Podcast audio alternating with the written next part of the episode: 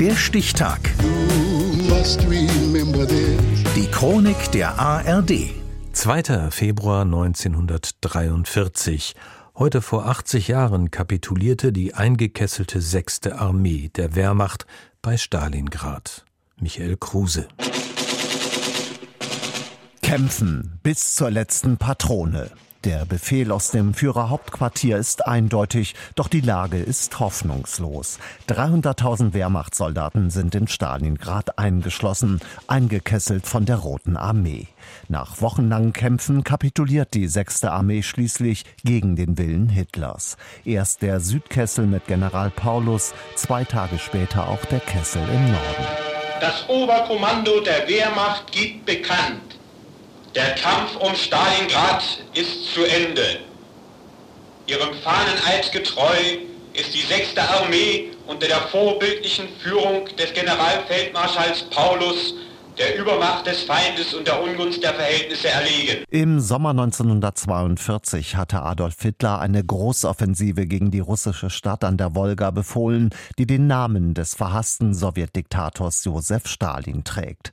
Als sich die sieggewohnte Wehrmacht Stalingrad nähert, erscheint ihnen die Rote Armee noch als leichtes Opfer, erinnert sich dieser Offizier der 6. Armee. Wir waren der Meinung, wenn wir Stalingrad und damit die Wolga abschneiden können, dann ist eigentlich im Grunde der Krieg so gut wie beendet. Doch die sowjetischen Soldaten leisten unerwartet erbitterten Widerstand.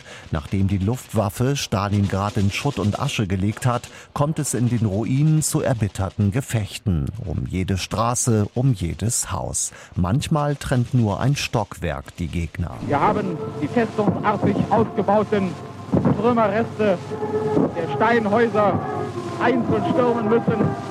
War ein zäher und harter, erbitterter Kampf jedes einzelne Haus, um jeden Bunker. In den weiten Steppen unweit der Stadt sammelt die Rote Armee ihre Truppen. Mehr als eine Million Soldaten starten Mitte November eine Gegenoffensive. In nur drei Tagen wird die 6. Armee eingekesselt. Und dann schlägt auch noch der Winter zu.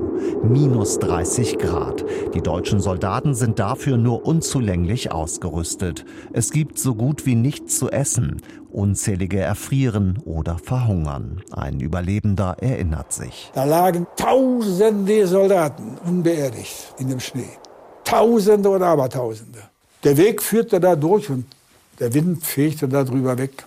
Es geht etwas kaputt in einem selber, dass man nichts mehr reparieren kann. Die Kapitulation markiert den militärischen Wendepunkt an der Ostfront und hat auch Auswirkungen auf die Moral in der deutschen Bevölkerung.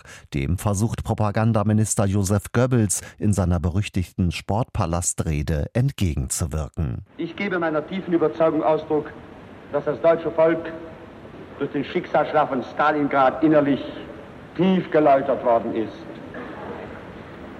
Es hat dem Krieg in sein hartes und erbarmungsloses Antlitz hineingeschaut. Es weiß nun die grausame Wahrheit und ist entschlossen, mit dem Führer durch dick und dünn zu gehen. Von den eingekesselten 300.000 Wehrmachtssoldaten überleben nur 90.000. Ihnen stehen schreckliche Jahre der Gefangenschaft bevor. Nur 6.000 von ihnen werden in ihre Heimat zurückkehren. Für immer gezeichnet vom Albtraum Stalingrad, wo die 6. Armee am 2. Februar 1943 kapitulierte. Das war heute vor 80 Jahren. Der Stichtag. Die Chronik von ARD und Deutschlandfunk Kultur. Produziert von Radio Bremen.